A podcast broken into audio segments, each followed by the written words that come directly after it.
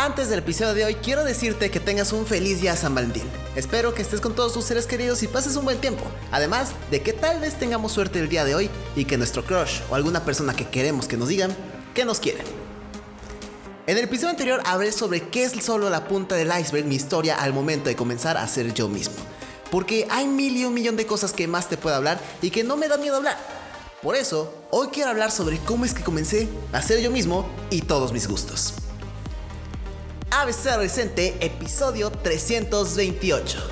En el episodio anterior hablé sobre cómo llegué a enfrentar mi cambio del equipo de fútbol al coro. Algo que era más que nada un ataque de otras personas y que querían hacer todo lo posible para que me avergonzara y volviera a jugar fútbol americano.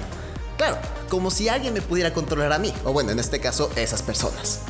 Este es un tema muy extenso y hay muchas cosas de las cuales hablar. Por ejemplo, la razón de por qué es que hay personas que nos hacen la vida imposible cuando queremos hacer algo que nos gusta.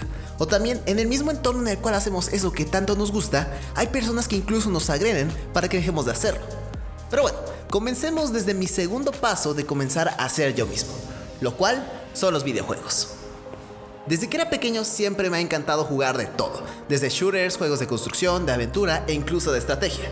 Cuando era mucho más pequeño podía pasarme horas jugando, pero mientras que estaba en la secundaria no sabía si era algo que hacían todos, y de hecho empezó a existir el estereotipo del niño rata. Cosa que a mí realmente me da demasiado miedo. Sí, en el pasado a mí me daba muchísimo miedo lo que los demás vieran de mí y en especial que hablaran de mí. Por lo tanto, en un principio ese gusto mío lo tenía reprimido y no se lo mostraba a nadie. Y era algo que lo cual no podía hablar. Pero justo llegó un momento en el cual decidí dar un paso valiente y preguntar que en qué consola jugaban, lo cual todos mis amigos y compañeros empezaron a compartirme y empezó una plática única de videojuegos. Esto llevó que no solo habláramos en la escuela, sino que también comenzara a hablar con ellos y jugar en las tardes. De verdad, ese pequeño paso ayuda a que saliera un poco más y que poco a poco tuviera muchos más amigos y más confianza en mí. Me di cuenta que ese gran miedo que tenía realmente no me iba a alejar de mis amigos, sino lo que haría es que nos uniría muchísimo más a nosotros como amigos. Mi tercer paso para comenzar a ser yo mismo es mostrar mi gusto por el anime. Cuando decimos la palabra anime nos puede llegar a la mente la palabra otaku y todos los estereotipos que existen de ello. Y la verdad es que me gusta de todo.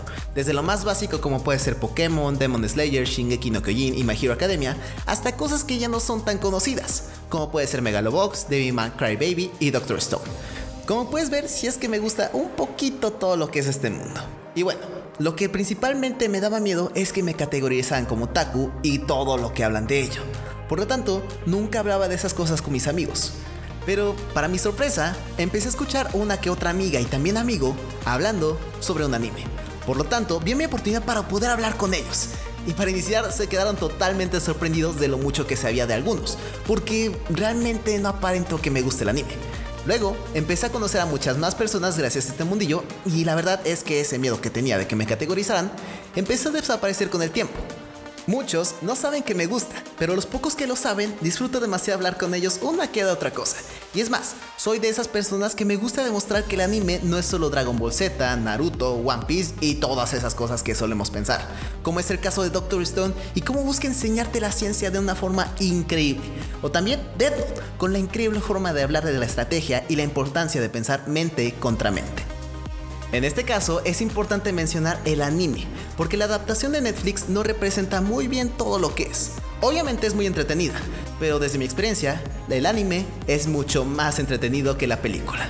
Y es más, el día de hoy que es San Valentín y todo esto lo que es romántico y las parejas y todo esto, te recomiendo ver la película Your Name, ya que trata de una historia romántica y que la verdad puede ser bastante distinta de todo lo que vemos. Al principio podrás pensar que ya sabes cómo va a ir la historia, pero va a surgir un cambio totalmente inesperado. De verdad te la recomiendo.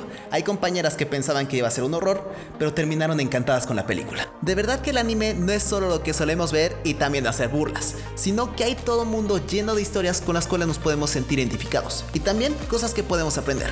Y lo que tiene especial todo esto, lo que es el anime, es que los japoneses se atreven a contar historias que nadie más se atrevería a contar. Algunas veces son cosas muy raras, pero no hablemos de eso. Cada una de estas historias es para que te des cuenta que puedes empezar a ser tú mismo poco a poco. Y así no tengas miedo de mostrar tus gustos.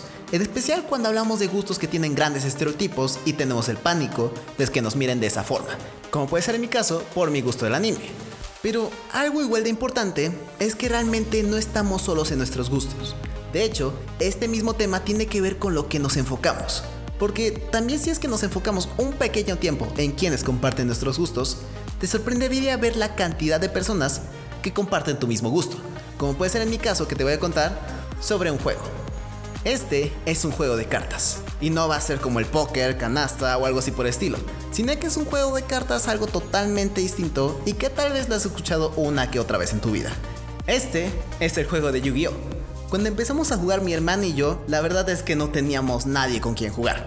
Claro, excepto entre nosotros dos. Pero después en menos de una semana, mi hermano tuvo la suerte de conocer a alguien que también jugaba Yu-Gi-Oh! mientras que estaba en su clase de salsa. Y yo esa misma semana descubrí que el hermano de uno de mis amigos también jugaba. Y a partir de ahí nos empezamos a juntar una vez al mes aproximadamente. Y la verdad es que pasó un muy buen tiempo. Con esto me di cuenta de que muchas veces no nos damos cuenta de cosas que están enfrente de nuestra cara, hasta que nosotros queremos verlas y que muchas veces cuando escondemos nuestros gustos, también perdemos la oportunidad de hablar y conocer a nuevas personas que tienen los mismos gustos que nosotros. Sé lo difícil que puede llegar a ser mostrar nuestros gustos, más que nada por la incertidumbre que llegamos a sentir de que si los demás nos van a mirar raro o que directamente nos dejen de hablar.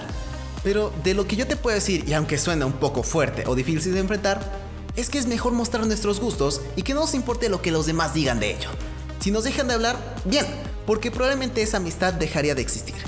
Vale mucho más un amigo que te aprecia por quien eres a por lo que haces o que te gusta. Hay muchas personas por conocer y una corta vida por vivir. Yo digo que es momento de tomar valor y empezar a mostrar nuestros gustos poco a poco. Y con este primer paso, comenzará una gran aventura de la cual no te arrepentirás. Y eso es todo por el podcast de hoy. Si te gustó y quieres escuchar más, ve a abcadolescente.com. Recuerda que este podcast se sube los lunes, miércoles y viernes. Yo soy Andrés y recuerda que el inicio podrá llegar a ser difícil, pero el resultado será algo de un valor inigualable. Adiós.